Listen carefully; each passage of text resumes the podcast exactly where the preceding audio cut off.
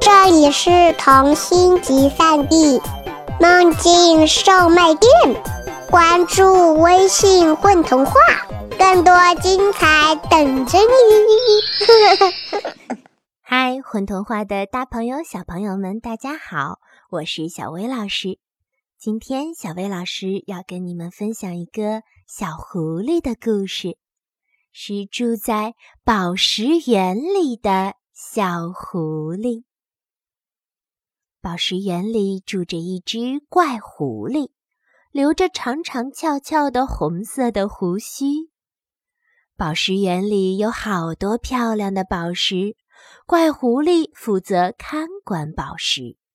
它竖起红铜的栅栏，同时竖起的还有它那长长翘翘的红色胡须。他对着每一个想看宝石的人呲牙咧嘴，把人家吓跑了。在他的胡须里住着一个像花蕊一样轻、比花瓣儿还要好看的小狐狸，那是他的小女儿。他把它藏在自己的胡须里。小女儿要么在睡觉。要么就拉起他的两绺胡须荡秋千。怪狐狸爸爸呲牙咧嘴的时候，小女儿呢就在他的胡须间笑个不停。有个英俊的年轻人经过宝石园，看见了小狐狸，爱上了它。小狐狸正在荡秋千呢，手一松，扑哧一下掉到了地上。年轻人赶忙捡起小狐狸，放在手心里。怪狐狸吓坏了，小狐狸还从来没有从胡须里掉出来过呢，这可是第一次。怪狐狸非常非常的着急。你好，让我带他走吧，我会好好照顾他，我爱他。年轻人对怪狐狸说。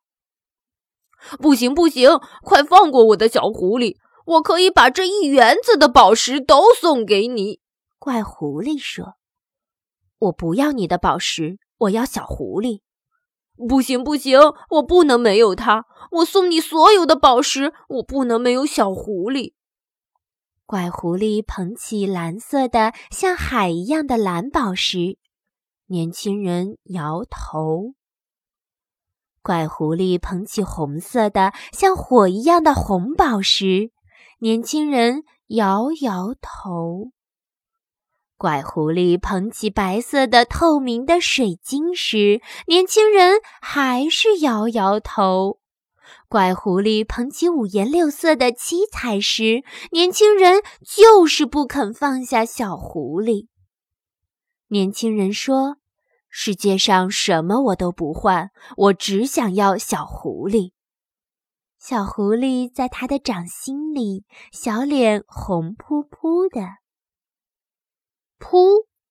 一瞬间，宝石园不见了，怪狐狸变回国王。原来他和他的女儿被施了法术。你这样爱我的女儿，我很高兴。